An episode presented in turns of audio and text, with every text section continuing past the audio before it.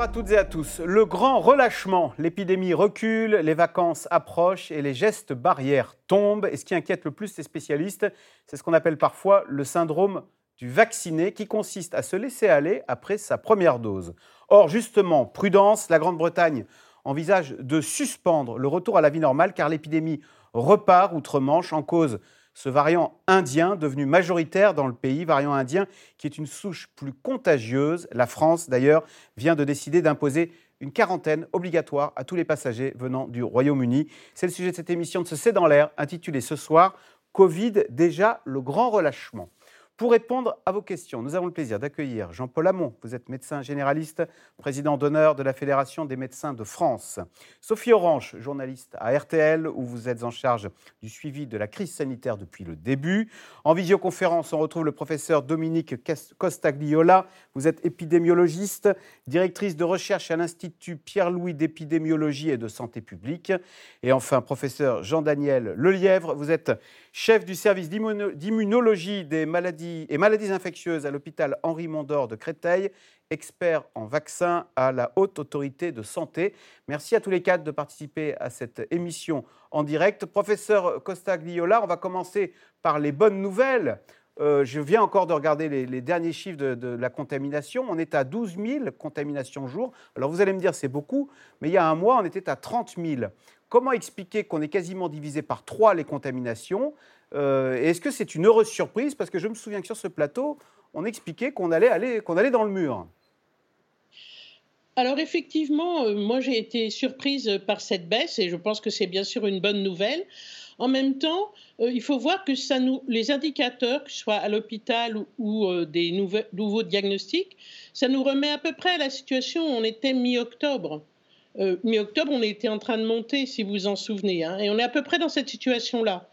Donc notre situation est bien meilleure, mais elle n'est pas encore euh, très très bonne, parce qu'il y a encore beaucoup de circulation de virus, et de ce fait, euh, on, est susceptible de voir des variants prendre le dessus.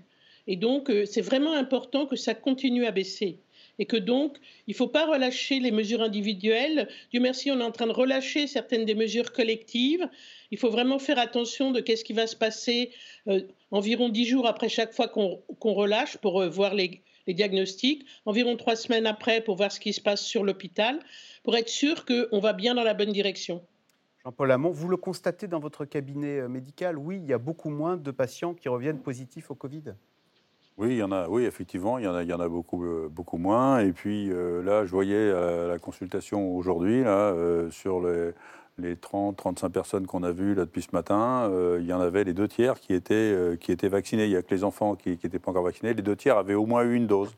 Donc on sent bien que, que, les gens se, vaccinent de plus en plus. Et, et je pense que c'est ça la, bonne nouvelle. Hein. Les, les antivacs, ils ont beau faire des manifs. Euh, ils ont clairement ils ont perdu la partie et ça, c'est plutôt une bonne chose. Professeur Lelièvre, euh, à l'hôpital Henri Mondor de Créteil, est-ce que si euh, bah, on, souffle un peu et on peut reprogrammer des opérations qu'on avait dû déprogrammer à cause de cet afflux de patients Covid en réanimation qui a été divisé par deux Si on était à, à, plus de 6 000 à un moment et là on est revenu à 3 200. Oui, on, le voit ici comme dans tous les hôpitaux, il y a une diminution très claire du, nombre de patients euh, hospitalisés. Alors, dans les services de réanimation, c'est un petit peu plus long parce qu'il y a une certaine inertie. Les, gens, malheureusement, quand ils euh, vont en réanimation, ont tendance à rester un petit peu longtemps. Euh, donc, il y a moins d'entrées, mais il y a encore beaucoup de gens qui sont présents dans les services de réanimation. Sophie Orange, on s'était pas mal interrogé, voire moqué par moments de la stratégie du bol d'air de, Jean Castex, avec cette fameuse maxime, hein, dedans avec les miens, dehors en citoyen. Ben, finalement, ça a marché.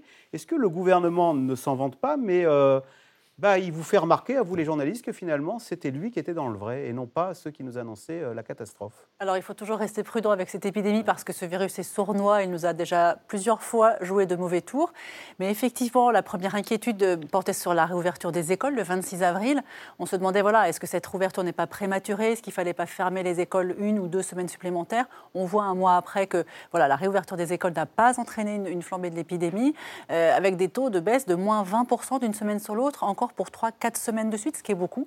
Alors après, euh, voilà, qu'est-ce qui va se passer dans les semaines à venir? C'est vrai que la vaccination augmente tellement que de plus en plus de gens sont protégés, mais je pense qu'il faut rester prudent et 10-12 000 contaminations par jour, c'est encore un chiffre élevé.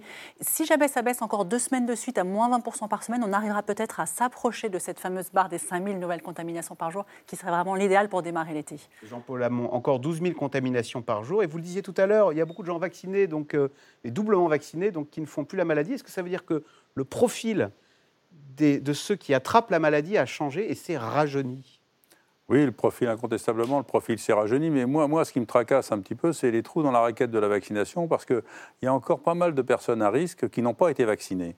Et, je demande. 22% des plus de 75 ans. Et c'est la troisième fois que je demande publiquement à la Caisse d'assurance maladie, parce que je pense qu'il n'y a que ça qu'ils entendent, qu'ils nous fournissent la liste de nos patients qui n'ont pas encore été vaccinés, qu'on puisse nous les solliciter pour discuter directement avec eux.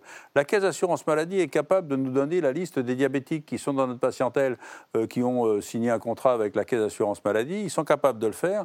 Ils devraient être capables, parce qu'il n'y a que ça. Je ne vais pas aller regarder sur le site Amélie euh, qui marche mieux qu'avant, mais, mais, je ne vais pas aller regarder un par un sur le site Amélie si mes, patients ont été vaccinés ou pas. et, et c'est ça que j'attends de la Caisse d'assurance maladie, qu'elle me fournisse la liste des gens euh, qui sont à risque et qui n'ont pas été encore vaccinés, soit parce qu'ils ont eu des trous dans la raquette, mais là aujourd'hui j'en ai vu par exemple deux que, j'irai vacciner le, 4 juin, euh, deux personnes âgées qui ont du mal à se déplacer mais qui voient quand même du monde à domicile et ce sont clairement des personnes à risque et c'est celles-là qu'il faut vacciner. Sophie Ranch, 22% des plus de 75 ans ne sont pas vaccinés, aucune dose. Et puis ce, chiffre semble stagner. Alors ce qui est intéressant, vous allez être content, euh, Jean-Paul Hamon, la, CNAM, Thomas Fatome, le directeur général de la CNAM, a annoncé pas plus tard que ce matin voilà, qu'il allait, il faut encore un obstacle juridique à lever, mais qu'il allait contacter les médecins généralistes avec la liste de leurs patients vaccinés, parce qu'aujourd'hui, ils sont capables de nous dire par exemple, il y a 1 600 000 diabétiques qui ne sont pas vaccinés. Un obèse sur deux n'est pas vacciné. Il y a encore 9 000 trisomiques qui ne sont pas vaccinés, 9 200 trisomiques. Et la trisomie est un énorme facteur de risque pour le Covid. Donc ça va venir. La CNAM a affiné, est capable aujourd'hui, grâce à des données qui vont être publiées toutes les semaines, de dire en fonction de telle pathologie combien sont vaccinés. Pour les cancéreux, par exemple, 75% des malades du cancer sont vaccinés aujourd'hui en France c'est beaucoup, mais ce n'est pas assez. Effectivement, il faut gratter chaque point, chaque, chaque malade, ici, là, euh, dans une petite ville, dans un, au fond d'un village. Euh, c'est l'objectif de la CNAM, et, c'est vrai que ça se jouera là. Parce que si les jeunes sont vaccinés avant les personnes euh, à risque, on ne va pas dans le mur, mais en, tout cas, ce n'est pas la bonne stratégie. Professeur Jean-Daniel Lièvre, ceux qui ne se font pas vacciner, vous les, tombent malades, vous les, vous, vous les voyez arriver, vous, dans vos services euh, quel est le profil Oui, il y a la comorbidité, euh, l'obésité, euh, du diabète tout, à fait, tout à fait. Alors, plusieurs choses. moi, je, suis absolument ravi que l'on parle de, ces populations qu'on n'arrive pas à atteindre, puisque c'était les priorités, je vous le rappelle, de, de l'HAS, et on avait dit qu'il fallait vacciner en priorité ces populations les plus âgées, ces populations comorbides. Donc, continuer à insister sur ce point me paraît absolument des, plus importants. Et pour répondre à votre question, effectivement, il y a un rajeunissement de, la population au, sein des populations qui sont hospitalisées dans les services hospitaliers. Pour autant, il reste des sujets âgés, et on en reparlera, je pense, un petit peu plus euh, tard dans l'émission. Les gens qui sont hospitalisés sont des gens qui ne sont pas vaccinés ou qui viennent juste d'être vaccinés. Et, donc, euh, on réinsiste sur l'importance de la vaccination et on voit bien que la vaccination, en tout cas lorsqu'elle est on est à distance de la vaccination et évidemment, si on a fait deux doses, on est protégé contre les formes les plus graves et donc on se protège contre les hospitalisations liées à cette maladie. Mais vous confirmez, il n'y a pas de patients doublement vaccinés qui se retrouvent en service de réanimation? Non, les, seuls malheureusement qui vont se retrouver, qui ont été doublement vaccinés, ce sont les immunodéprimés, parce que la vaccination ne fonctionne pas chez eux.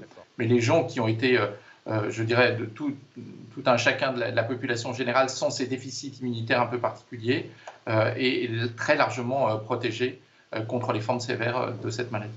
Professeur Dominique Costagliola, le docteur Hamon parlait d'un trou dans la raquette concernant ces 22% de plus de 75 ans qui ne sont pas vaccinés. Sait-on pourquoi il y a autant de, de, bah, public à risque hein, qui n'est pas vacciné? Et est-ce que ça finira par poser la question d'une vaccination obligatoire? Ben, je pense que d'abord, il faut bien comprendre que euh, ça, a dépendu beaucoup des endroits. normalement, la plupart des gens ont été vaccinés en, en, accédant à une plateforme. Donc, il faut pouvoir accéder à cette plateforme. Après, il faut pouvoir se rendre sur le lieu de vaccination. Et ce n'est pas toujours évident. Et après, il y a eu des messages au début un petit peu, un petit peu on, disait aux gens qu'ils allaient être contactés par la CNAM s'ils étaient éligibles. Finalement, ça s'est pas fait. Donc voilà, et puis après, voilà, il y a toutes sortes de, raisons de précarité, de difficultés d'accès, de toutes sortes de choses comme ça qui se combinent. Et on sait bien que, au fond, ça va être ces publics-là qui vont être les plus difficiles à atteindre. Et je pense qu'effectivement, euh, malgré tout, ces populations âgées, elles ont en général un médecin traitant et donc passer par leur médecin traitant pour les, pour les rejoindre, c'est certainement une bonne idée. Et après, il y a tous les publics plus fragiles, plus difficiles à atteindre, plus déconnectés du système et pour ça, euh, dans beaucoup d'endroits, dans beaucoup de villes, les villes se sont organisées pour éventuellement contacter leurs personnes âgées, euh, aller leur trouver des moyens pour aller les chercher pour qu'ils aillent au centre de vaccination. Et je pense qu'il faut continuer à travailler dans ce sens-là parce que c'est, on est dans le dur maintenant. Ça va être une population beaucoup plus difficile à rejoindre. On a fait le plus facile. C'est ce que vous êtes en train de dire. Ben, quelque part, oui. C'est-à-dire les, gens, beaucoup de gens ont attendu que ce soit leur tour de pouvoir se vacciner, et puis ceux-là, dès que c'était possible, ils ont essayé d'y arriver. Maintenant, ce pas des publics qui sont forcément contre la vaccination, mais, mais qui ont plus de mal à la rejoindre. Et ces publics-là, vous voyez, je ne suis pas totalement sûre que c'est par l'obligation qu'on améliorerait les choses, puisque leur problème, c'est de pouvoir se déplacer, de pouvoir euh, euh, comprendre comment c'est organisé. Et donc, euh, je crois que c'est plus en, ayant, en, en, allant, en, allant les démarcher individuellement qu'on va y arriver. Sophie Orange, le défenseur des droits Claire Edon, dit elle parle de la colère, je la cite, des services dématérialisés auxquels les gens n'arrivent plus à accéder. Il y a beaucoup de gens ils n'arrivent pas sur Internet à se débrouiller. Et, on leur dit, bah, allez, allez sur Internet et vous cliquez. Vous avez raison. Euh, vous avez raison. Et, et c'est vrai qu'il ne faut pas avoir une vision trop urbaine trop euh, grande ville. Euh, c'est-à-dire qu'aujourd'hui, il y a des... Il y a beaucoup de gens, même des urbains, qui... Euh, qui n'y arrivent pas. mais, je, mais, je, veux dire, en, termes de proximité par rapport au centre, il y a effectivement des millions de personnes. D'abord, ils sont dans une zone blanche, donc ils n'arrivent pas à se connecter. Il y a des gens qui n'ont pas Internet, il y a des gens qui n'ont pas d'ordinateur, il y a des gens qui n'ont pas de smartphone. Parlez-leur d'une application avec une notification. Flasher le QR code, ça ne parle pas à tout le monde. Voilà, donc c'est pour ça qu'il y a des initiatives. Alors, la, Caisse nationale d'assurance maladie a mis en place toute une campagne qui s'appelle Aller Vert. par exemple, dans la Somme, la CPAM locale s'est associée au Resto du Cœur voilà, pour aller voir des populations euh, qui n'ont pas forcément de téléphone portable, ce n'est pas forcément la priorité pour ces publics-là, euh, ou alors qui parlent peut-être difficilement le français aussi et qui ont du mal à comprendre tous les messages. Il faut dire aussi que c'est compliqué, les âges ont changé, les doses arrivent, les doses n'arrivent pas, voilà, c'est quand même pas évident. Donc effectivement là, aujourd'hui, on rentre dans le dur au sens où, on va chercher euh, les personnes voilà, qui ne sont pas vaccinées en premier abord. Et l'autre élément rapidement, aujourd'hui, tous les, les, trentenaires, les, les jeunes de 20 ans se précipitent sur les rendez-vous vous vont-ils prendre la place des personnes à risque qui doivent se faire vacciner? Aujourd'hui, il y a à peu près 28 millions de personnes qui doivent se faire vacciner. 20 millions de majeurs et encore 8 millions de personnes à risque. Et il y a 600 000 créneaux, allez, 700 000 par jour. Ça fait un rapport de 1 à 50. Donc vous voyez la différence entre l'offre et la demande. Professeur Dominique Costagliola, est-ce que Sophie Orange ne marque pas un point quand elle dit à partir de lundi, on va avoir déboulé tous les jeunes de 20 ans très agiles ah sur Internet? Est-ce qu'ils ne vont pas prendre la place de leurs aînés qui, eux, sont plus maladroits sur Internet et du coup seront privés d'accès à la vaccination prendre la place. À la fin, il faut que tout le monde, euh, un maximum de personnes soient vaccinées. Simplement, il faut pour ces autres publics, il y ait un moyen pour eux d'accéder à la vaccination et qu'il faut développer en parallèle. Je ne pense pas qu'il faut opposer les gens dans cette dans cette problématique. Il faut vraiment faciliter la vaccination de l'ensemble des publics et évidemment accompagner les publics les plus fragiles et les plus éloignés du système tel qu'il est organisé. Et, c'est pour ça que je pense que cette, cette proximité, euh, Jean-Paul Hamon, ce sont les docteurs qui l'ont. C'est vrai qu'aller dans un centre, s'inscrire sur Internet, c'est parfois compliqué. En revanche, vous, vous allez vers les, les malades. Est-ce que maintenant que vous avez du Moderna, et non plus uniquement de l'AstraZeneca, qui est le vaccin mal aimé, est-ce que vous allez être plus attractif avec votre seringue de Moderna bah, Écoutez, euh, le, paradoxe quand même, c'est que j'ai encore 120 euh, personnes à qui je dois faire une deuxième dose de Moderna. D'AstraZeneca euh, D'AstraZeneca, pardon, merci. D'AstraZeneca. Et il semblerait qu'on ait du mal à avoir ces, 120 doses. Donc, si vous voyez, tout ça est quand même un petit peu surprenant. On nous dit qu'il y a 5 millions de, doses qui dorment en France. là, vous avez du mal à avoir l'AstraZeneca? Et ben, c'est ce que m'avait dit la pharmacienne qui, heureusement, avait fait des stocks. Et puis, il y a l'hôpital Foch qui, qui a des réserves parce qu'ils n'ont pas pu écouler tous leurs stocks. Donc, on se débrouille comme ça, on est en train de bricoler pour avoir de l'AstraZeneca. Et puis, euh, j'ai réservé un créneau le 4 juin. J'espère que je l'aurai pour les personnes qui avaient moins de 55 ans et pour qui je dois faire euh, un rappel ARN. Donc, là, cela, j'ai réservé pour le Moderna. Le Moderna, il a intérêt à arriver, ce qui n'est pas une garantie mm. actuellement. Vous l'avez pas encore On l'a pas encore. On nous a dit qu'on l'aurait on, se réjouit que vous l'ayez Est-ce que vos patients disent ah, vivement que vous ayez du Moderna parce bah, C'est-à-dire que ça va pas. Si pour, en euh, si pour les premières doses, maintenant, euh, on va quasiment pas pouvoir faire de l'AstraZeneca. Encore que euh, j'ai eu aucune difficulté. Là, quand j'ai revacciné les gens, j'ai fait 24 personnes, 24 personnes que pour qui j'ai fait la deuxième dose d'AstraZeneca, j'ai eu aucun lapin. Les gens sont tous venus. Dans votre cabinet Dans mon cabinet donc ça veut dire que, mais l'AstraZeneca a mauvaise presse, mais quand vous parlez avec vos patients euh, euh, et que vous les rassurez sur, sur l'AstraZeneca, que tous les vous, vaccins... Vous avez de l'AstraZeneca On a de l'AstraZeneca. Mais, et... mais vous avez été vacciné à l'AstraZeneca Non, j'ai été vacciné au Pfizer parce que je vous signale qu'au mois de janvier, euh, il n'y en avait pas. Hein, il, y a, et donc, il y a 5000 premières injections d'AstraZeneca par jour aujourd'hui contre des dizaines de milliers de Pfizer. 5000 AstraZeneca en première... C'est rien du tout en première injection. Ça veut dire que ce vaccin, plus personne n'en veut. Non, mais ça, ça alors écoutez, franchement, euh, euh, quand on parle avec les patients euh, et qu'on leur explique les effets secondaires, etc., on les rassure et, les personnes de plus de 55 ans, on les vaccine. et puis les, études anglaises montrent que là, avec même avec le variant anglais, si vous avez deux doses d'AstraZeneca, c'est efficace contre le contre le variant ce indien. Que disait le professeur Dominique Castiglio. Là, il faut de la proximité car c'est par avec les médecins arrivent à convaincre de l'intérêt de la vaccination. On rame un peu, on rame un peu parce que il faut dire que la presse ne facilite pas les choses. Alors, le soleil, le retour des terrasses, la vaccination qui progresse et les chiffres de contamination qui continuent de chuter, autant d'éléments qui donnent envie de retrouver la vie d'avant et font parfois oublier les gestes barrières. Les médecins, eux, craignent de voir l'épidémie rebondir. Vous voyez ce sujet de Mélanie Nunes et Pierre Dehorne. Oui, entre amis, euh, des fois, on, se fait la bise. Hein. Une bise comme un retour à la liberté, car le temps devient long. Ouais, c'est super dur.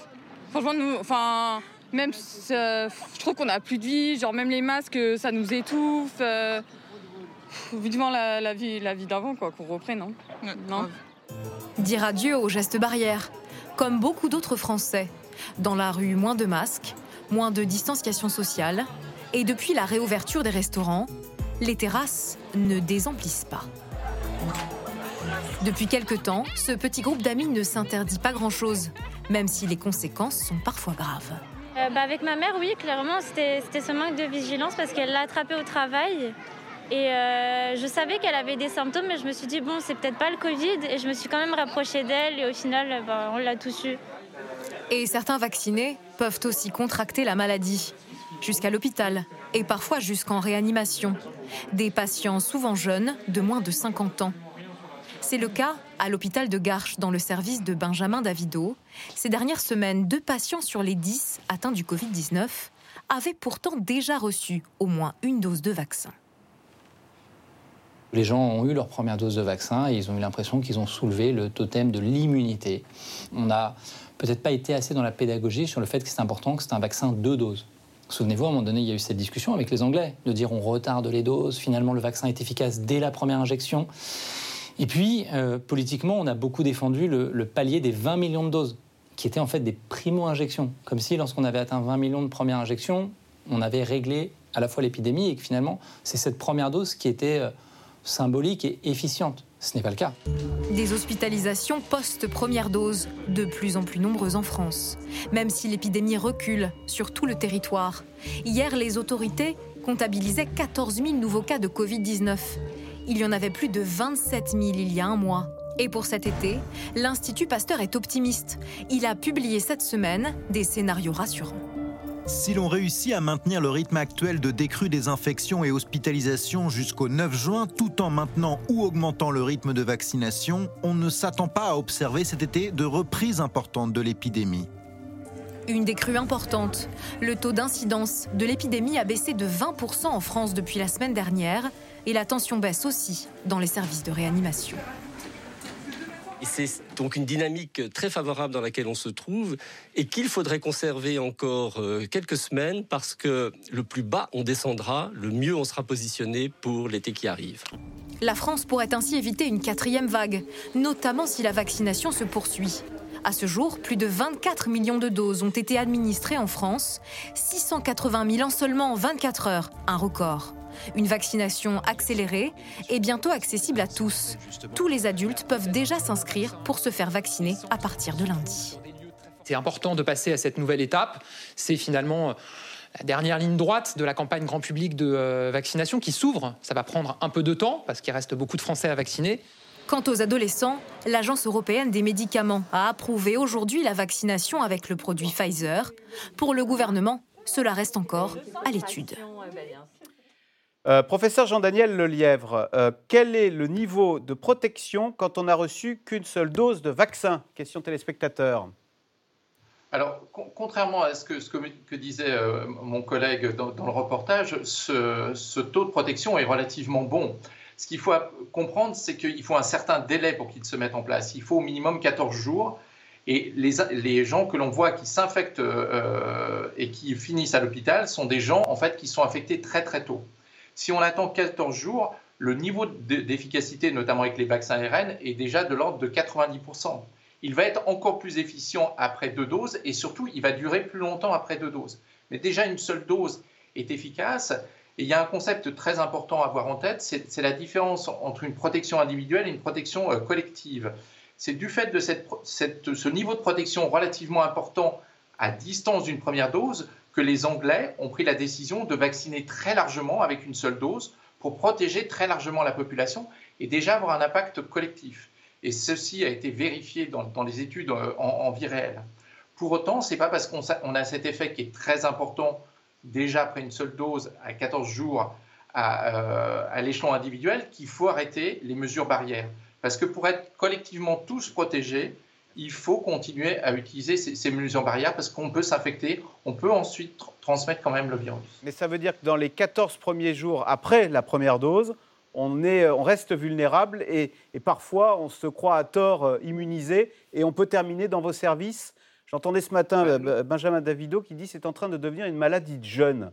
Euh, cette, épidémie bah, C'est une maladie, de jeunes. Euh, il y a quand même peu de gens qui ont été, euh, peu de gens qui ont été vaccinés quand on est jeune. Donc je pense que quand il parlait des gens vaccinés, c'était des gens plus âgés. On voit les, justement les gens plus jeunes qui sont actuellement hospitalisés parce que les gens quand même les plus âgés ont été vaccinés. Donc on, les voit moins à l'hôpital.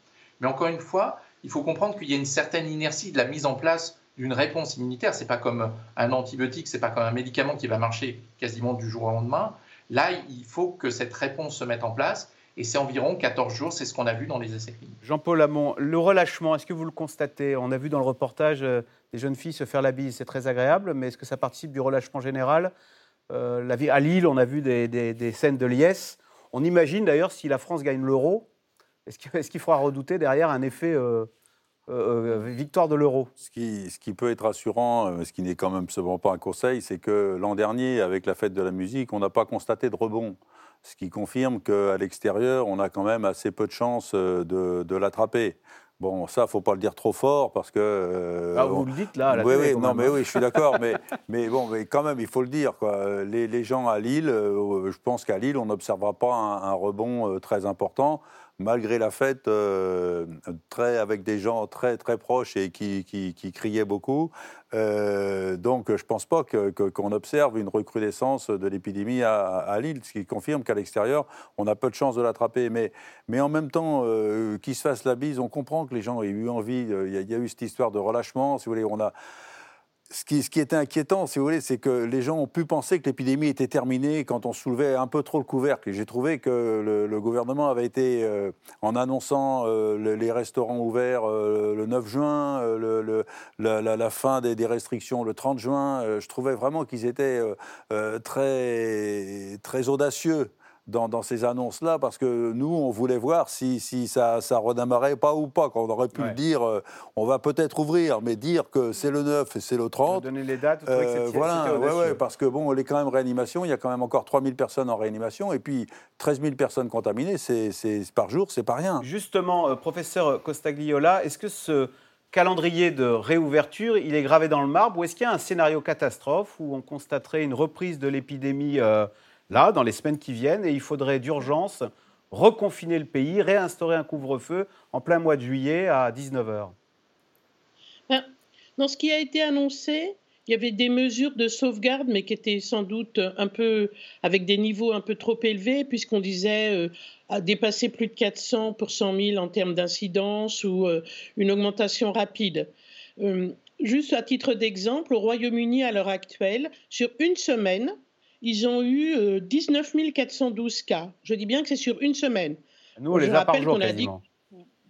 Voilà. Et euh, ça faisait 3000 de cas, 3000 cas de plus que la semaine précédente, une, augmentation de 20%. Et aujourd'hui, je crois, Boris Johnson a dit que c'était pas sûr du coup qu'ils puissent faire le palier du 21 juin. Vous voyez? Alors que leur incidence à eux, elle est à moins de 25 pour 100 000. Nous, on est plutôt à 120 pour 100 000. Donc on joue avec le feu, un peu. C'est pas ça. Je pense qu'il faut, il faut, il faut continuer à faire attention il faut espérer que la baisse va se poursuivre et il faut bien regarder la situation et l'évaluer au jour le jour pour voir si euh, on n'est pas reparti dans une autre direction. Mais euh, euh, voilà, pour l'instant, il faut simplement juste surveiller les choses parce que c'est en train de baisser. Il faut que ça continue à baisser parce que 12 000, c'est encore beaucoup. Il faut vraiment qu'on descende en dessous des seuils qu'on s'était fixés. 3 000 personnes en réanimation, 5 000 diagnostics par jour, pour espérer être dans une situation euh, où on puisse avoir un bel été. Ce que tout le monde souhaite, je euh, pense. on le voit, l'épidémie recule, elle fait moins peur. Les jeunes n'ont pas peur de cette épidémie car ils estiment, ils s'estiment euh, peu de chances de faire la forme grave de l'épidémie. Alors pourquoi se vaccinent-ils autant? Pourquoi? Est-ce que tous les jeunes, là, se sont inscrits pour se faire vacciner dès lundi? Puisque tous les plus de 18 ans pourront, euh, peuvent se faire vacciner à partir de lundi Déjà parce que la vaccination permettra d'aller euh, à des festivals, permettra de voyager cet été. Mais il faut bien expliquer aussi, euh, par rapport à ce que disait le professeur Lelièvre tout à l'heure, vous vaccinez en première dose le 1er juin. Donc à partir du 15 juin, votre vaccin commence à être efficace. Après, la deuxième dose, elle sera donc le 15 juillet. Et pour avoir une protection totale, on rajoute 15 jours, c'est le 1er août. Donc quelqu'un qui se fait vacciner le 1er juin, il atteint le maximum de protection le 1er août. Voilà, donc il faut avoir ça en tête. Après, pourquoi les jeunes se font vacciner Voilà, parce qu'ils savent quand même qu'en étant vaccinés, ils risquent moins de l'attraper. Euh, beaucoup n'ont pas peur de la réanimation, mais beaucoup ignorent aussi que le risque de Covid long chez les jeunes n'est pas négligeable et un Covid long euh, vous en avez déjà beaucoup parlé dans cette émission. Ça peut être très handicapant. On peut avoir des arrêts de maladie euh, très longs, perdre l'odorat pendant des mois, avoir des brouillards cérébraux, avoir des problèmes neurologiques. Voilà. Il n'y a pas que la réanimation dans le Covid. Euh, professeur Lelièvre, est-ce que quand même ce passe sanitaire, on le voit, un, il pousse les jeunes à se vacciner. Finalement, c'est une très bonne chose. C'est une machine à vacciner la population française et donc à atteindre cette immunité. Bah, je pense que c'est pour ça qu'il a, été, qu'il a été mis en place. Moi, je voudrais euh, revenir sur, deux, trois petites choses. Quand mon collègue disait, oui, l'année dernière, euh, bon, on n'a rien vu au, mois de juin, on va reparler, mais le virus, les virus qui circulent à l'heure actuelle ne sont pas les virus qui circulaient euh, l'an dernier. Ces, virus sont plus transmissibles, ce qu'on appelle le R0, donc la possibilité de transmission est beaucoup plus importante, et donc à ce, titre, c'est très inquiétant. Et puis, le, on va parler de ce, fameux variant indien, oui, qui, qui inquiète énormément les Anglais et donc qui devrait nous inquiéter. Je vous ai coupé, pardon. Et, le, gouvernement s'est donné un satisfait sur la, manière dont, s'est passée cette, cette, troisième vague en disant bah, on n'a pas eu le pic de, la première vague, mais si on, si on regarde le nombre d'hospitalisations, le nombre a été plus important. C'est parce que les services hospitaliers ont plus l'habitude de prendre en charge les, patients et donc on a, on a pu faire un turnover euh, plus important, mais il y a eu eu un poids très important sur euh, le système hospitalier français pendant, pendant cette période. Donc c'était loin d'être satisfaisant. Euh, professeur Costa Gliola, les, en Allemagne, ils, viennent d'ouvrir, enfin, ils vont ouvrir la vaccination pour les jeunes à partir de 12 ans. Euh, est-ce que c'est pas prématuré? Est-ce que c'est une bonne chose? Et est-ce que les parents accepteront de faire vacciner leur enfant de 12-13 ans dont ils estiment qu'ils ne, ne risquent rien avec cette épidémie? En fait, les enfants, euh, disons les, les, à niveau comme ça, collège et lycée, ce qu'on a vu, c'était que finalement, le, taux de portage ou la transmissibilité est vraiment la même que chez les adultes. Donc, ils contribuent à la circulation du virus, même si eux, en général, ne font pas des formes graves, hein, puisque globalement, le nombre d'enfants qui ont eu un syndrome un peu particulier, un peu atypique, c'est environ 500 en France. Donc, euh, voilà, en tout cas, c'est ça qui a été rapporté. Mais ils contribuent quand même euh, à la circulation du virus. Et donc, euh, l'objectif dans ce cas-là, il est beaucoup par rapport à éviter que le virus continue à circuler, parce que tant que le virus circule, on peut avoir de nouveaux variants qui apparaissent, et y compris des variants qui seraient encore plus embêtants que ceux qu'on a à l'heure actuelle. Mais pour savoir euh, quand le faire, etc., je pense qu'il faut déjà massivement vacciner la population adulte c'est des choses qui doivent être discutées. Je pense que la HAS va rendre un avis euh, et donc euh, je pense que Jean Daniel est plus à même de, dire dans quel délai cet avis va être rendu. Mais je ne suis pas sûre qu'à l'heure actuelle, ce soit quand même la toute première priorité dans l'ordre de la vaccination. Docteur Hamon, est-ce qu'il y a des jeunes qui vous demandent euh, à être vaccinés c'est pour voyager? C'est pas, pas par peur de la maladie, c'est pour ça? mais Absolument, on va enlever ça. Ceux-là, on les voit en centre de vaccination parce que, bon, les jeunes de, plus de 55 ans, j'en vois pas beaucoup, j'en vois pas beaucoup dans mon cabinet.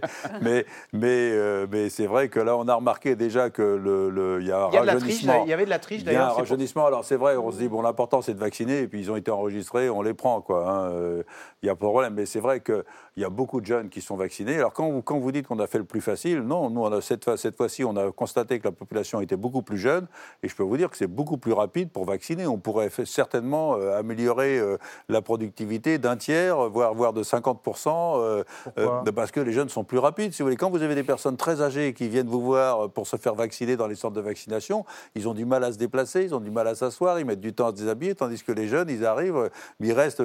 il y a eu un moment donné, même le mardi, soir, mardi soir, à Clamart, on a fait, on a fait une nocturne, et, et j'ai vu 21h10, l'heure où la personne a été enregistrée, et à 21h14, la personne sortait de, sortait du, du, cabinet de vaccination. Il n'y a pas un quart d'heure Si, elle allait, elle allait se mettre dans la salle pour, pour attendre un quart d'heure, mais il s'est passé 4 minutes entre son enregistrement ah et le fait qu'on l'ait vacciné. Quoi. Donc euh, euh, ça, va, ça va beaucoup plus vite, effectivement. Ce que je voulais juste rajouter sur les enfants, les parents ont l'habitude de faire vacciner leurs enfants contre une maladie qu'on peut attraper, la coqueluche, la rougeole, la diphtérie.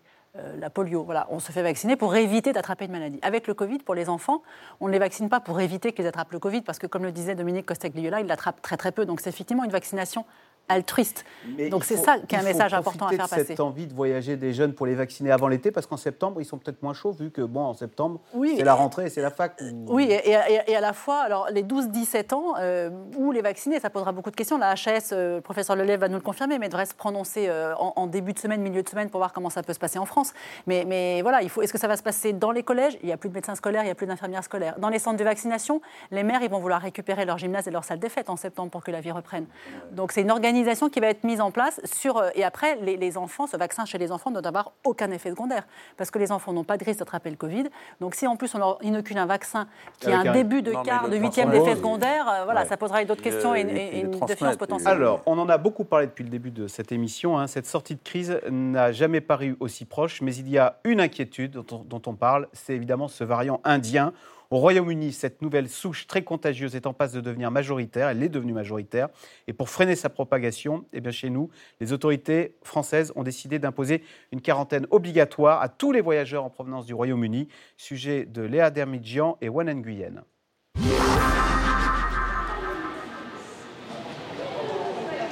À l'aéroport de Roissy hier soir, la sensation d'avoir échappé de justesse à de nouvelles galères.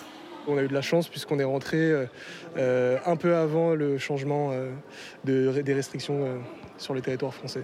Soulagé et du coup, soulagé, ça fait huit mois que je suis pas rentré. Donc on a vu les nouvelles hier, donc on a eu un peu peur, mais soulagé. Oui, je dirais que c'est soulagé. Ils ont changé aussi la date du test qu'on doit faire, et donc beaucoup de changements, donc c'est bien d'arriver avant. Car effectivement, à partir de lundi, les règles vont changer. Sept jours d'isolement obligatoire pour toute personne qui revient du Royaume-Uni. Pour les expatriés français toujours sur place, pas vraiment de soulagement. Tous leurs projets sont bousculés. Comme pour Bertie Montibus, elle avait prévu de retrouver sa famille à Limoges au mois de juillet. Ce qui est difficile, c'est l'incertitude. C'est de ne pas savoir si euh, dans un mois, on pourra partir en vacances ou pas. c'est de ne pas savoir si pendant nos vacances, euh, les plans vont changer ou pas, s'il faudra prendre de nouvelles mesures euh, au cours des vacances, vu qu'il y a eu des études qui ont montré que le vaccin était efficace, quels que soient euh, les variants. C'est assez difficile de comprendre la justification sanitaire d'empêcher des gens qui sont vaccinés de pouvoir voyager et surtout pour rentrer dans leur propre pays, pour voir leur famille. Sauf que les autorités françaises ne veulent prendre aucun risque, car au Royaume-Uni, le variant indien est désormais présent dans huit villes, comme Bolton, Blackburn ou encore Londres, des zones densément peuplées.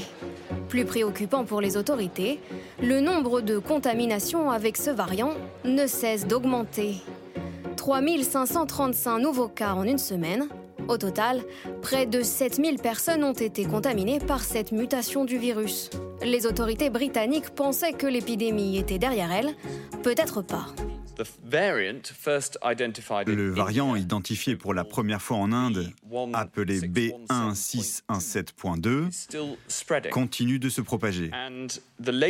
Et selon les dernières estimations, plus de la moitié et jusqu'à trois quarts de tous les nouveaux cas sont maintenant de ce variant. Selon les autorités de santé, le variant indien serait 40 à 50% plus transmissible que la souche britannique. Il serait également plus résistant aux différents vaccins. Sur le variant indien, AstraZeneca est efficace à 60% contre 66% sur le variant anglais. Le vaccin est un petit peu moins efficace, donc ça veut dire qu'il faut une, couverture vaccinale encore plus haute pour compenser cette perte d'efficacité. Et en plus de ça, plus le variant est transmissible, plus la couverture vaccinale doit être euh, élevée pour arriver à avoir une situation qui soit vivable, une situation où le virus est endémique sous contrôle. Face au variant indien, le gouvernement britannique a décidé de réduire l'intervalle entre les deux doses de vaccin. De l'autre côté du monde aussi, le variant indien inquiète. La preuve en Australie. À Melbourne, les autorités ont une nouvelle fois choisi la stratégie d'un confinement local pendant 7 jours, après la découverte d'un cluster de 26 cas. Il y a donc moins de sorties, moins de retrouvailles avec les amis, mais en même temps, ce ne sont que 7 jours. Nous l'avons déjà fait auparavant, donc c'est un moment agréable pour se détendre à la maison. Décision radicale dans un pays pourtant moins touché par la pandémie, avec seulement 910 décès depuis le début de la crise sanitaire. Euh, professeur Lelièvre, question téléspectateur. Les Britanniques vaccinés ont-ils fait n'importe quoi pensant être à l'abri de tout? Est-ce un avertissement pour nous? C'est une question de Xavier dans le Pas-de-Calais. Non, je, ne pense pas que les, Britanniques aient, fait n'importe quoi, mais on voit la difficulté avec, euh, avec ces nouveaux variants. Ah, il y a eu le variant euh, dit anglais, maintenant il y a le variant dit, dit indien, qui sont pas forcément plus, plus, euh, plus grave en, termes de sévérité de la, maladie, euh, pour lequel les, vaccins semblent euh, identiquement efficaces, mais qui sont plus transmissibles. Et donc, c'est ce qu'on disait tout à l'heure, c'est que si on relâche les, mesures barrières avec ce type de, variant, bah, très vite l'épidémie reprend le dessus. Et donc, c'est toute la difficulté qu'on a, que, que, les Anglais ont, que tous les, que tous les pays ont, il faut aller rapidement euh, dans la vaccination, mais euh, on ne peut pas non plus euh, vacciner l'ensemble de la population demain. Il faut collectivement réduire les mesures barrières parce que ça devient insupportable. Enfin, tout, ce qu'on a vécu, tous les confinements qu'on a vécu étaient, étaient, très difficiles à vivre. Pour autant, il faut continuer à utiliser le masque, il faut faire attention. Enfin, on ne peut pas vivre la, vie comme on l'avait en, en, 2019. Donc, il faut trouver cet équilibre. Et c'est nouveaux variants, malheureusement, viennent rendre compliqué cet équilibre. Sophie Orange, on a été submergé par le variant anglais en février, qui était 50% plus contagieux que le variant chinois, enfin que la souche chinoise. Est-ce que là, de la même façon, on peut se faire submerger par ce variant indien, qui est à nouveau 50% plus contagieux que le, alors ça dépend, hein, mais que le variant euh, anglais. Alors pour le moment, on n'est pas submergé. Pour le moment, ce qu'on remarque d'une semaine sur l'autre, comme ça. Voilà, ça, ça, démarre quand même beaucoup plus doucement que le variant britannique. Là, en France, on a, mais c'est évidemment sous-estimé, une centaine de personnes euh, qui ont été contaminées euh, et qui sont porteurs de, ce variant indien. La difficulté qu'on a, c'est que contrairement aux variants britanniques, sud-africains, brésiliens, lors des tests PCR avec les PCR de criblage, on ne reconnaît pas le, variant indien. Il faut aller jusqu'au séquençage. Vous le savez, c'est cette technique beaucoup plus fine où on, lit vraiment la carte d'identité. Or, le séquençage, aujourd'hui, on en fait assez peu en France. Donc, euh, on, manque un peu de visibilité quand même sur la présence de ce variant indien en France. On sait qu'il est présent dans plus d'une dizaine de régions aussi, sur à peu près voilà, une, une cinquantaine d'épisodes contre 38 il y a une semaine.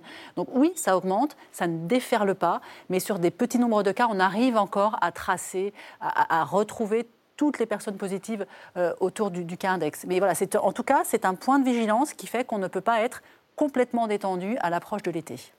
Professeur Costagliola, une question sur l'Australie euh, qui reconfine d'urgence. Les pays asiatiques, il n'y a pas d'immunité naturelle parce qu'on sait que le virus a très peu circulé en Asie. Euh, parce qu'ils ont eu des stratégies de confinement très efficaces. Et il y a très peu d'immunité vaccinale parce que, pour des raisons d'ailleurs qui m'échappent, ils sont très peu vaccinés en Asie. Euh, est-ce que ça les expose, cette naïveté totale vis-à-vis du virus? Est-ce que ça les expose euh, à des lendemains qui déchantent et finalement on dira bah, les Européens, bah, nous on a une immunité naturelle et une immunité vaccinale? Alors en fait, ils ont eu une gestion qui tournait plutôt autour de, pas tellement de vivre avec le virus, mais plutôt d'en avoir le moins possible et de le laisser le moins euh, circuler le moins longtemps. C'est ce qui explique, par exemple, qu'en Nouvelle-Zélande ou en Australie, le, programme de vaccination a commencé, mais il a commencé plus tardivement, parce qu'il n'y avait pas de cas, donc il n'y avait pas une urgence à utiliser les premières doses disponibles, mais ils sont en train de le déployer. Et, alors à Melbourne, vous voyez, euh, ils ont pris cette décision pour un nombre de cas relativement limité, comme c'était dit dans le reportage. Simplement, euh, ils veulent pas que ça se diffuse et donc du coup, ben, dans la zone où ça a été détecté, on arrête tout et, et, et, comme ça, ça va s'arrêter euh, spontanément. Hein Donc, vu leur façon de gérer les choses, voilà, je pense qu'ils vont continuer à faire comme ça, tout en déployant quand même la vaccination. Alors après, peut-être qu'à la différence de ce qui se passe chez nous, il y aura moins de gens adeptes de la vaccination parce que nous, je pense que les gens, ils ont compris à quoi ça pouvait leur servir d'être vaccinés. Et c'est plus difficile dans un pays qui a finalement été assez peu confronté au problème de se rendre compte à quel point ça peut changer la vie. Oui, mais est-ce qu'on s'en sortira par l'immunité ou on s'en sortira par l'éradication du virus? Ah ben, à la fin, je pense que la, bonne solution, maintenant qu'on a des vaccins, c'est de vacciner un maximum de la population, mais de la population mondiale, parce que tant qu'il circule à un endroit, c'est susceptible de conduire à la production de variants encore plus embêtants que ceux dont on parle, et qui pourraient ramener le problème dans le monde entier. Hein. Pour l'instant, tous les variants dont on parle, euh, ils sont certes plus transmissibles, mais au fond, ils, n'impactent pas tellement l'efficacité vaccinale. Hein. Et donc, du coup, ils sont, dangereux parce qu'ils sont plus transmissibles et qui nous compliquent la vie, mais ils ne remettent pas en cause euh, la vaccination. Et concernant le variant indien, je voulais juste dire que à partir de maintenant, en fait, il va y avoir une PCR de criblage qui va permettre de repérer une des mutations présentes sur le variant indien, et ça va permettre qu'on ait une meilleure image de combien de on a de variants qui sont. De dire c'est le variant indien, parce qu'aujourd'hui on est parfois aveugle et on est incapable de dire de quelle souche il s'agit. Jean-Paul Hamon. Non, mais Dominique a dit quelque chose d'intéressant, c'est-à-dire que si le virus circule euh, dans, dans les pays qui n'ont pas été vaccinés, on va se reprendre un variant euh, qui va revenir en Europe. Et donc là, euh, les pays, les pays industrialisés vont avoir pour la première fois, vont être contraints euh, à une solidarité internationale et de vacciner euh, les pays, même qui n'ont pas les moyens de s'acheter des vaccins. Donc ça, c'est la première chose. Mais quant au confinement dont on entend parler avec les Anglais, euh, franchement, c'est un, un, Vous n'y croyez pas bah, C'est un confinement plutôt light. Hein. Vous allez à Singapour, vous avez un hôtel qui vous accueille pendant 14 jours à l'intérieur de l'aéroport, vous avez un bracelet électronique, vous êtes testé tous les jours. ça, c'est du confinement. là, en Angleterre, les gens arrivent d'Angleterre, on leur demande poliment leur test PCR dont on sait qu'il y, a des faux euh, qui circulent allègrement. On leur demande poliment à quel endroit ils vont aller euh, se loger et on leur dit attention, peut-être que vous aurez une visite de la maréchaussée si euh, vous restez pas tranquille pendant pendant dix jours. Donc franchement, ça, on n'appelle pas ça du confinement, quoi. Hein, Mais Jean-Daniel Lelièvre, on se sortira de cette maladie par la vaccination, pas par le confinement. On se sortira de cette maladie par, le, par la vaccination. Alors, en plus, on va peut-être rentrer dans des détails un petit peu techniques, mais euh, pour l'instant, on fait deux vaccinations. Il n'est pas impossible que si on fait une vaccination supplémentaire, et ce sont des discussions qui sont en cours, pour des raisons immunologiques un petit peu complexes, de, stimulation de, de, population cellulaire qu'on appelle les lymphocytes B mémoire, on puisse avoir une protection beaucoup plus large et contre un très grand nombre de, contre un très grand nombre de variants.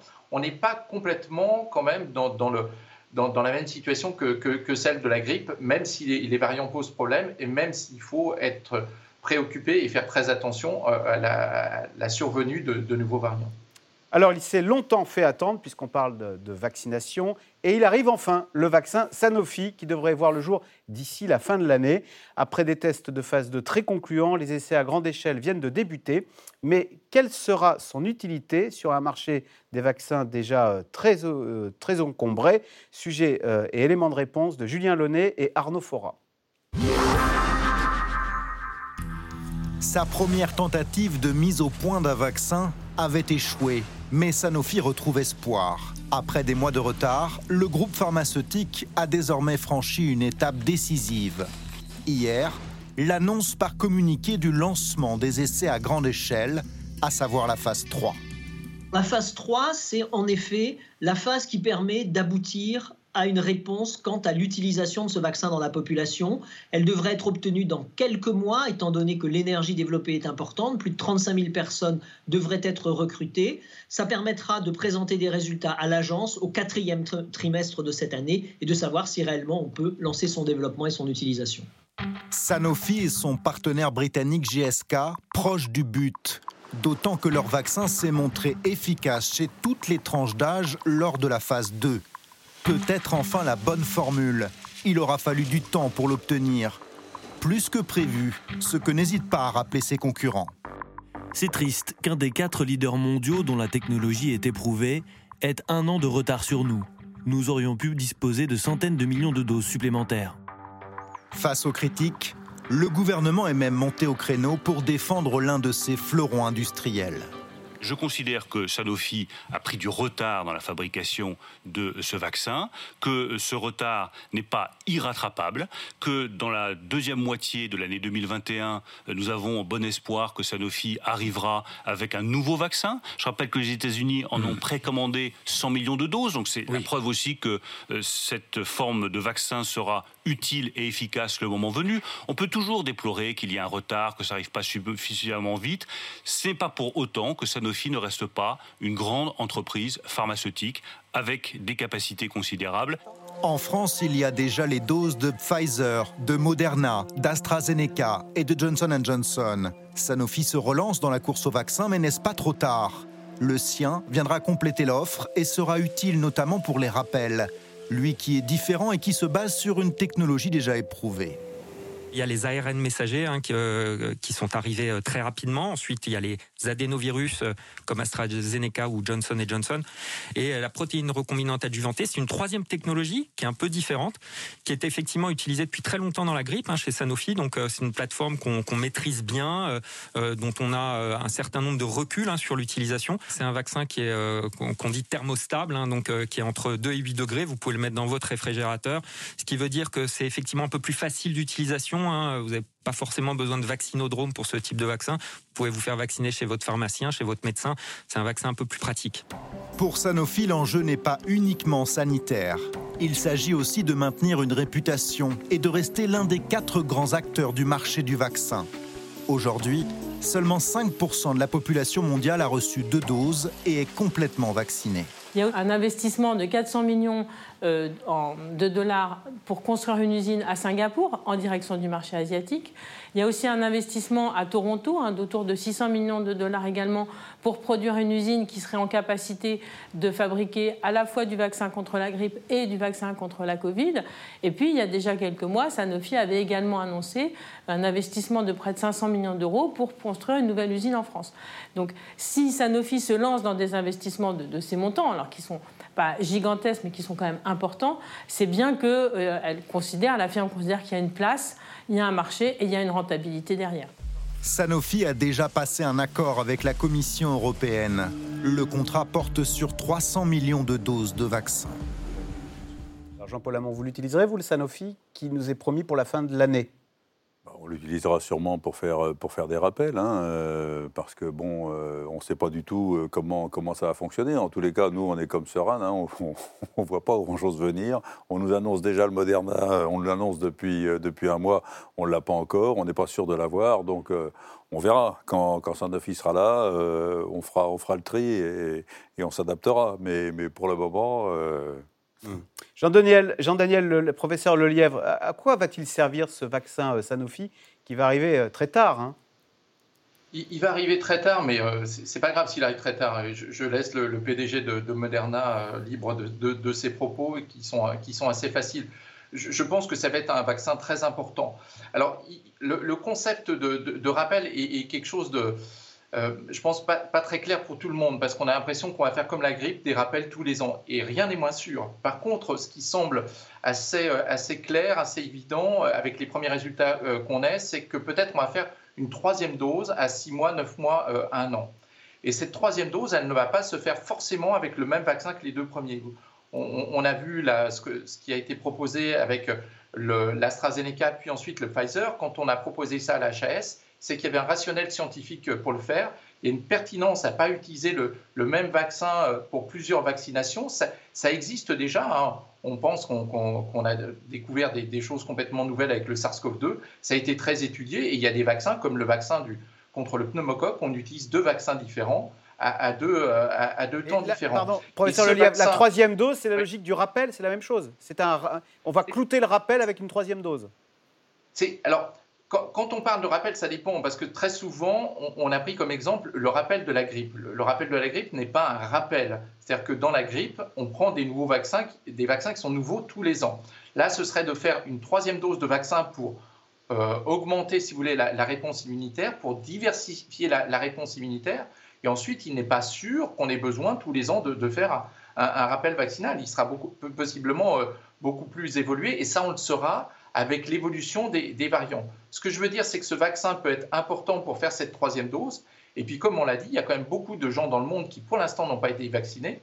Donc, il y a une place très importante sur ce vaccin, même s'il arrive à la fin de l'année. Professeur Costagliola, cette technologie du vaccin Sanofi, c'est la protéine recombinante. Alors, sans aller dans les détails scientifiques, on a bien compris que la Rolls, maintenant, le top de la technologie, c'était les vaccins ARN le Pfizer, le Moderna. Alors pourquoi est-ce que Sanofi ne nous fait pas un vaccin ARN Est-ce que c'est pas mieux? Ben, je, je, pense qu'avoir une diversité de plateformes, et garder cette diversité de plateformes, c'est très important, parce qu'au fond, je ne crois pas qu'on sache jamais à l'avance. Il faut réfléchir au fait que, bien sûr, là, on a ce problème, mais on pourra avoir d'autres maladies dans le futur. Il y a d'autres maladies pour lesquelles on n'a toujours pas réussi à développer de vaccin. Il faut avoir une diversité de plateformes pour être sûr qu'on va arriver à quelque chose qui soit pertinent. Et du coup, il y a des avantages et des inconvénients à chacune de ces plateformes. Et je pense qu'il faut garder cette diversité et que c'est vraiment important de garder cette capacité. Sophie Orange, j'ai été vaccinée au Jensen et le lendemain testé positif. La dose reçue peut-elle aider à la guérison? Alors bon, c'est une question un peu... Plus peut-être pour Jean-Paul Amand. En tout cas, ça montre qu'on peut être vacciné euh, un jour et contaminé le lendemain, ce qui est arrivé aussi à Roselyne Bachelot, hein, dans cette fameuse fenêtre euh, des, 10-14 jours après la, première injection. Après le vaccin, il ne fournit pas d'anticorps euh, deux heures après la dose. Donc ça sera sans doute un tout petit peu juste pour que le vaccin l'aide à, guérir ou en tout cas avoir une forme modérée de la maladie. Jean-Paul Amand, est-ce qu'on est tous devenus épidémiologistes et spécialistes des vaccins? Est-ce que les, vous avez beaucoup de vos patients qui bah, qui vous demandent des questions, qui vous posent des questions, qui ont des idées toutes faites, qui vous... Euh, comment ça se passe Notre connaissance Les gens ont beaucoup progressé sur, euh, sur les différents variants, euh, je peux vous le dire, et, sur, sur les vaccinations. Mais, mais pour répondre à, votre histoire de vaccination, j'ai des personnes qui, qui, sont sorties de, de, de, la, de la salle de vaccination et qui ont été positives le soir même parce qu'elles ont appris que quelqu'un de leur famille était positif, elles se sont testées et elles ont été, elles ont été positives. Donc il y, a, plein de personnes qui ont été vaccinées, il n'y a pas eu de problème. la difficulté, c'était de savoir si on allait leur faire quand même un, rappel, euh, bah, étant donné qu'elle avait eu en même temps que, que le vaccin. C'était la bonne question. Allez, tout de suite, on revient à vos questions. Alors, euh, professeur Costa Gliola, quand on a contacté le Covid, combien de temps doit-on attendre avant de se faire vacciner? Question de Sophie dans les Seines-Maritimes.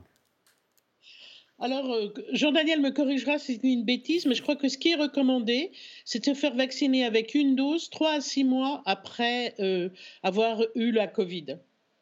30 millions de vaccinés à la mi-juin, donc c'est l'objectif, hein, qu'on atteindra probablement. Avant même, sans doute. Alors, avant même, me, dit Sophie Orange. Cela suffira-t-il à échapper à un quatrième confinement? Question de Claudius en Meurthe-et-Moselle, euh, Jean-Daniel Lelièvre.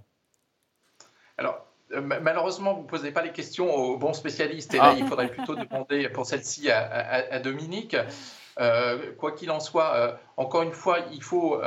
pour, tout, tout, ça dépend de, des variants auxquels on va être confronté. Si on est confronté à, un variant anglais ou un, pardon, un variant indien présent de, de, manière importante sur le, sur le territoire, si euh, si on respecte les mesures barrières et qu'on est suffisamment vacciné, il n'y a pas de problème. Si on laisse tomber les mesures barrières, il faut avoir des niveaux euh, de, vaccination en population générale bien supérieurs à celui-ci pour euh, éviter un, nouveau confinement. Vous confirmez, professeur Costagliola? Complètement. D'ailleurs, vous voyez, au Royaume-Uni, où ils ont plus de 38 millions de personnes qui ont reçu une première dose et 24 qui ont reçu une seconde, euh, ça ne les met pas complètement à l'abri de ce qui est en train d'arriver. Donc, euh, vous voyez, c'est voilà. Que sait-on de la résistance du variant indien aux différents vaccins? Alors pour le moment, on manque un peu d'études, hein, puisque ce variant euh, indien, finalement, n'est pas là depuis de nombreux mois. En tout cas, pour le vaccin Pfizer et AstraZeneca, me semble-t-il, il est un peu moins efficace, mais il reste efficace. Que peut faire le restaurateur dont les clients en terrasse sont surpris par le mauvais temps? Question de Michel dans les Pyrénées-Atlantiques, puisque avant le 9 juin, on a interdiction de se réfugier à l'intérieur euh, du restaurant. Ils ouvrent le parasol, ils viennent avec leur impair et, ou leur parapluie. Hein, euh, c'est tout, c'est pas, c'est pas bien compliqué. Hein, et puis, de toute façon, euh, on peut chanter sous la pluie. Donc, vous, vous, craignez, professeur Costagliola, vous craignez l'ouverture des restaurants en intérieur? Ça veut dire qu'on sera sans le masque, en face à face, dans un endroit confiné, à partir du 9 juin, donc dans alors en fait, je, euh, évidemment, c'est une situation, euh, disons, plus à risque que d'être à l'extérieur, hein, évidemment. Et euh, il faut bien penser que ce qui est important à l'intérieur, c'est vraiment l'aération. Et donc, il faut vraiment réfléchir autour de protocoles, peut-être autour de mesures de CO2 pour garantir qu'on a vraiment un niveau d'aération qui est suffisant pour ne pas faire augmenter le risque. On sait bien que être en intérieur, quel que soit l'endroit, et surtout sans geste barrière, ça, c'est là où il y a un risque de contamination. Beaucoup plus qu'en terrasse, beaucoup plus qu'à l'extérieur. Euh, le docteur Hamon l'avait dit avant moi, plutôt dans l'émission donc mesurer la teneur en CO2, ça permet de montrer qu'on n'a pas suffisamment aéré une pièce. Hein. Ça veut dire qu'il y a beaucoup trop de Et puis, euh, utiliser, utiliser aussi euh, peut-être les, purificateurs d'air euh, qui sont quand même de plus en plus efficaces. Et, je trouve que c'est dommage de ne pas se priver de ça, même si ce n'est pas garanti à 100%. c'est quand même un plus hein, qui serait vraiment bien utile dans les restaurants et même pour sécuriser les écoles. Moi, je trouve ça surprenant qu'on que, ne s'y mette pas davantage. Les purificateurs d'air Professeur Lelièvre, vous en utilisez à l'hôpital? Comment ça fonctionne? Non, non, pas du tout. Les gens sont, euh, sont euh, isolés euh, la, plupart du, temps dans des chambres seules. Ceux qui ne sont pas infectés par le, par le Covid sont, peuvent être en chambre double, mais après avoir vérifié qu'ils n'étaient pas, infectés. Donc, et on fait régulièrement des, des, ventilations de, dans les chambres. Alors moi, en plus, j'ai un, service un petit peu particulier avec des chambres qui sont à pression négative. Euh, donc, euh, je n'ai pas ce type de problème. Sophie Orange, quand pourra-t-on vacciner les enfants et les adolescents? Alors déjà, on attend euh, l'avis et les recommandations de la Haute Autorité de Santé euh, la semaine euh, prochaine. bon, si la recommandation est positive, l'idée c'est de le faire le plus vite possible, hein, puisque pourquoi attendre? Néanmoins, la Société française de pédiatrie rappelle qu'il serait bien que tous les adultes autour des enfants soient aussi vaccinés. C'est-à-dire que si les enfants sont vaccinés mais pas l'instituteur, ça ne sert pas à grand-chose. Donc je, pense que ça, va être compliqué de vacciner tous les enfants à la rentrée scolaire de mois de septembre, très clairement. Donc est-ce que c'est un objectif de démarrer dès qu'on peut et de vraiment mettre le paquet euh, début septembre, ce sera peut-être ça la stratégie. Professeur Costa-Gliola, qu'est devenu le variant breton? Question de Bruno dans le Val-de-Marne. Alors, euh, le, dernier rapport de Santé publique France en, parle. Il est resté circonscrit. Euh, simplement, il est assez difficile à repérer puisque justement, les PCR souvent ne sont pas positives et c'est à cause de l'évolution clinique qu'on s'aperçoit que les gens l'ont. Mais pour l'instant, il est resté quand même extrêmement circonscrit avec un nombre de cas très limité. Donc vous voyez, on en a parlé, c'était ce qu'on appelle disons, un, variant qu'il faut suivre, mais qui n'est pas, pas devenu un variant préoccupant, parce qu'il est resté finalement sans extension large. Sans diffusion large. Sophie Orange, comment va-t-on faire pour que les pays les plus pauvres aient accès à la vaccination C'est Julien Danléro. C'est le Soudan qui a renvoyé des dizaines de milliers de doses parce qu'il ne savait pas comment. Euh, il n'arrivait pas à les administrer. Alors, il y a une réponse en plusieurs temps. Il y a un dispositif qui s'appelle COVAX, un dispositif de solidarité internationale, dispositif euh, initié par la France et auquel la France participe. Et par exemple, un million et demi de doses d'AstraZeneca va être distribué à COVAX par la France euh, d'ici la fin du mois de juin. Et ensuite, euh, ces, doses vont être réparties. Par exemple, la Mauritanie en a bénéficié il y a quelques semaines. Après, il y a aussi le transfert de technologie pour que ces pays euh, fabriquent le vaccin, mais ça, c'est du long terme. Et ensuite, effectivement, il y a euh, des échanges d'informations, de formation aussi des populations, des populations soignantes, des personnels soignants sur place pour que, effectivement, ils utilisent ce vaccin. Mais n'importe quel médecin, dans quel que soit le pays, sait vacciner. Donc, je pense que ça ne doit pas être un obstacle quand même de vacciner. Après, c'est plus problème de logistique, de congélateurs, de frigidaires dans des zones reculées. Mais c'est clair que si l'ensemble de la planète n'est pas vacciné, on ne sera pas à l'abri de l'arrivée d'un variant d'un pays mal vacciné. Professeur Costagliola, j'en profite du coup sur le Japon. Le Japon qui reçoit cet été les Jeux Olympiques. Le Japon, c'est un pays où le virus n'a quasiment pas circulé et c'est un virus où quasiment personne, enfin très peu de gens sont vaccinés. Comment ils vont faire? Bah, je pense que le, les, les, les, athlètes, en tout cas, eux, ont une incitation forte à la vaccination, même si je crois qu'il n'y a pas d'obligation. Et après, euh, je pense que quand on écoute les médias japonais, ils ne diraient pas qu'il n'y a pas eu de cas et que tout s'est très bien passé, parce que les gens, tous les pays n'ont pas mis le curseur au même endroit de dire qu'est-ce qui était quelque chose d'insupportable ou de mal géré. Hein. Il y a, dans beaucoup de pays qui, pour nous, paraissent avoir très bien géré la situation, le public sur place n'est pas forcément très satisfait de la façon dont les choses ont été gérées. Hein. Donc euh, voilà, ces comparaisons internationales, c'est toujours complexe à ce stade. au Japon, il y a une vraie opposition de la population à la vaccination. Il y a, selon les sondages, 70, euh, pardon, aux Jeux Olympiques, à l'organisation des Jeux Olympiques. Euh, il, y a, 80% de la population qui ne veut pas des Jeux Olympiques. Il se trouve que début juillet, au Japon, il y a des élections. Et il se trouve que l'opposition, justement, fait campagne euh, quasiment sur l'annulation des Jeux Olympiques, considérant que ce n'est pas raisonnable parce qu'effectivement, les athlètes seront vaccinés, mais autour des athlètes, il y aura des arbitres, des, des, agents d'accueil qui vont fouiller les sacs, etc. Donc des dizaines de milliers de personnes. Ce sera très, très, très difficile de maintenir une bulle sanitaire. Certes, les règles seront très strictes pour les athlètes.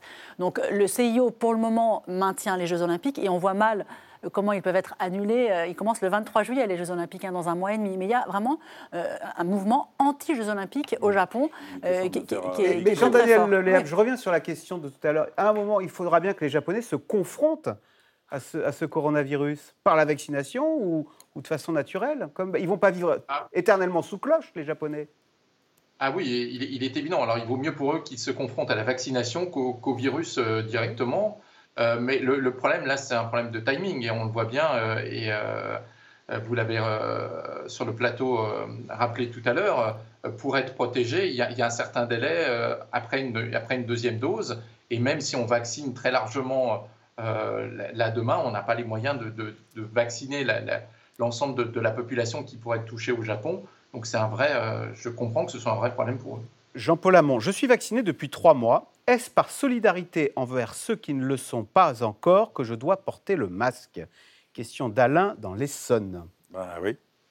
Oui, oui, c'est-à-dire que euh, moi, je suis vacciné depuis plus longtemps et je continue à mettre le masque, euh, alors que maintenant, on sait depuis peu de temps, hein, on ne le sait pas depuis très longtemps, mais que les gens vaccinés transmettent moins le virus. Donc, euh, c'est vrai que... Et puis, de toute façon, on n'a pas le choix. si voulez. On peut pas donner... Il faut, il faut donner l'exemple et, il faut porter le masque parce qu'on ne sait pas qui est vacciné, qui ne l'est pas. Et, et si on voit quelqu'un sans masque, forcément, c'est... En revanche, entre gens vaccinés quand on est dans un groupe de personnes vaccinées, protégées deux semaines après la deuxième dose, on peut quand même considérer qu'on peut enlever le masque. Est-ce que Joe Biden, d'ailleurs, avec son discours, a libéré un peu les anti-masques en disant ah bah aux États-Unis, quand on est doublement vacciné, on a le droit de plus mettre le masque? Oui, mais naturellement, mais, mais imaginez, euh, imaginez les contrôles. Euh, qui va contrôler si vous êtes vacciné ou pas? Euh, Franchement, la marée chaussée, ils ont autre chose à faire en ce moment que d'aller contrôler si vous avez été Allez, vacciné. Une date pour terminer, c'est Gilali en Seine-Saint-Denis qui vous le demande. À quand la fin du masque en extérieur? À quand la fin le, du Premier- match le ministre de la Santé l'a annoncé, j'espère pour l'été. Eh ben voilà. Merci beaucoup d'avoir participé à cette émission. À suivre, euh, c'est euh, à vous. Vous restez sur France 5 et on se retrouve demain pour un nouveau C'est dans l'air. Bonne soirée sur France 5.